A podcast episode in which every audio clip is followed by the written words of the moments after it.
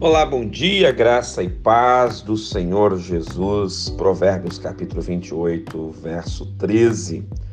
O que encobre as suas transgressões jamais prosperará, mas os que as confessa e deixa alcançará misericórdia.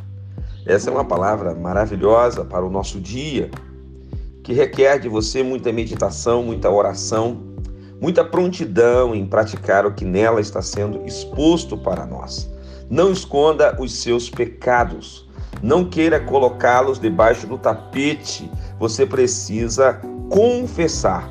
Você precisa se abrir diante de Deus e ser sincero diante de Deus, ser sincero diante das pessoas que estão envolvidas no seu pecado, reconhecendo os seus erros, reparando as suas falhas, deixa de querer colocar a culpa no outro, né? Isso se chama vitimização. Você está sempre se colocando como vítima e tudo que você fez é culpa do outro. Por favor, para com isso. Assuma a sua responsabilidade, reconheça o seu erro, reconheça o seu pecado, se arrependa verdadeiramente. E se você assim fizer, e se você deixar o pecado de lado, se você virar essa página, você vai alcançar a misericórdia de Deus. Que hoje seja um dia para você estar diante do Senhor, totalmente arrependido, totalmente pronto para viver uma nova história na presença dele. E ele com certeza te perdoará renovará a sua fé, te dará uma nova chance e você viverá uma nova história.